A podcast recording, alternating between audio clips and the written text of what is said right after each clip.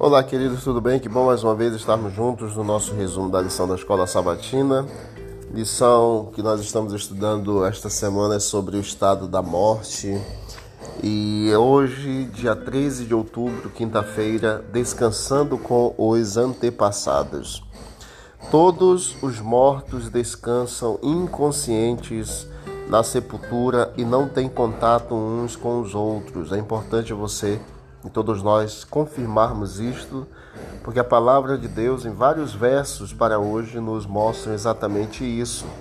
Gênesis 25, verso 8, 2 Samuel 7, verso 12, 1 Reis 2, verso 10 e 1 Reis 22, verso 40, além também de 2 Reis 24, 6 e 2 Crônicas 32, verso 33, que eles aguardam de forma inconsciente a ressurreição e o juízo.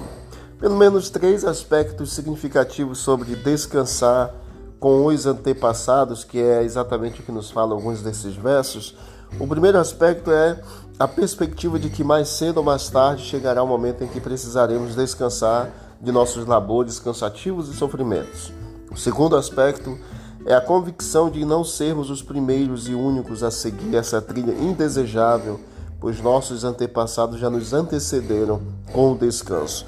E o terceiro aspecto é um é que ao sermos sepultados perto, perto deles, não estamos sozinhos, mas permanecemos juntos, mesmo durante a inconsciência da morte.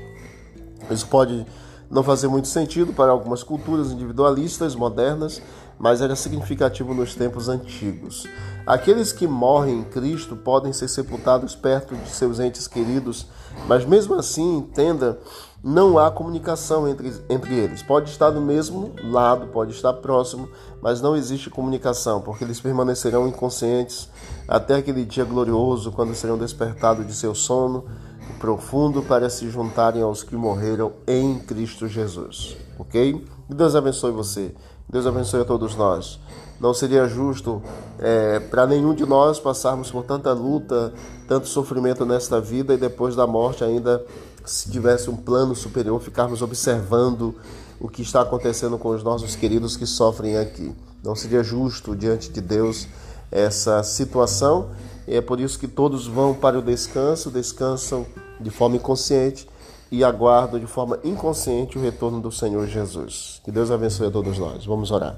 Querido Deus, obrigado pela palavra do Senhor, por esses momentos de estudos. Que o Senhor nos ajude a estarmos bem perto de Ti a cada dia. Em nome de Jesus. Amém. Deus abençoe a todos e vamos que vamos para o alto e avante.